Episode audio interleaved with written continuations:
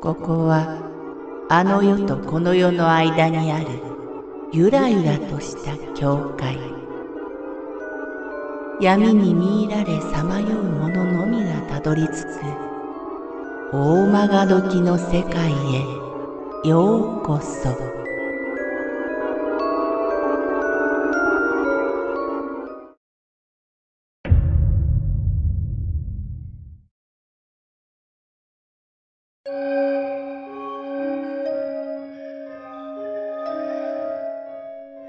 日常茶飯事。女性の友人仮に C さんと呼んでおこう。C さんはごく一般的な OL だがごくごく普通に幽霊が見えてしまう。例えば5時になって退社するとき同僚の OL たちと一緒に会社を出る。守衛の前あたりで営業から帰ってきたとおぼしき男性社員とすれ違った。彼女はその男性社員を知らないが、一応、お疲れ様でした、と声をかけた。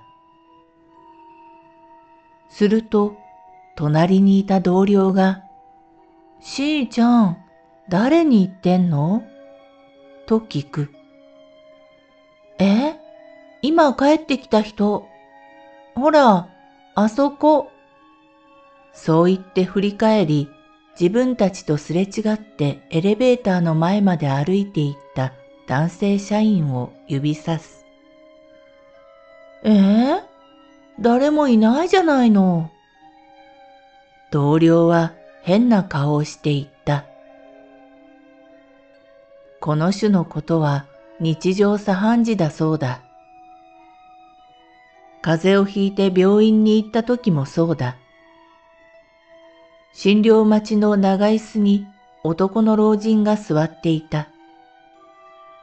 C さんは反対側の長椅子に腰をかけた。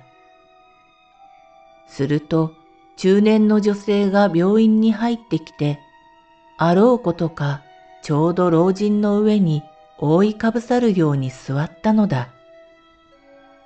その瞬間、老人の姿は透明になっていったという。老人がこの世のものではないことが分かった。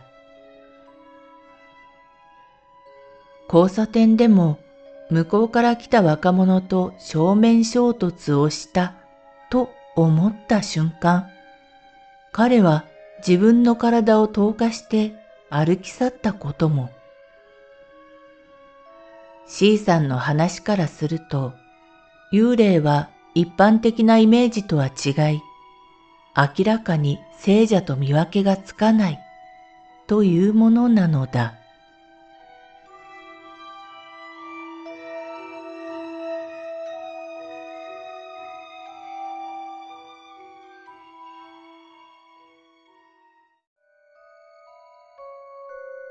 この番組は怪談大曲時物語に寄せられた投稿をご紹介しております。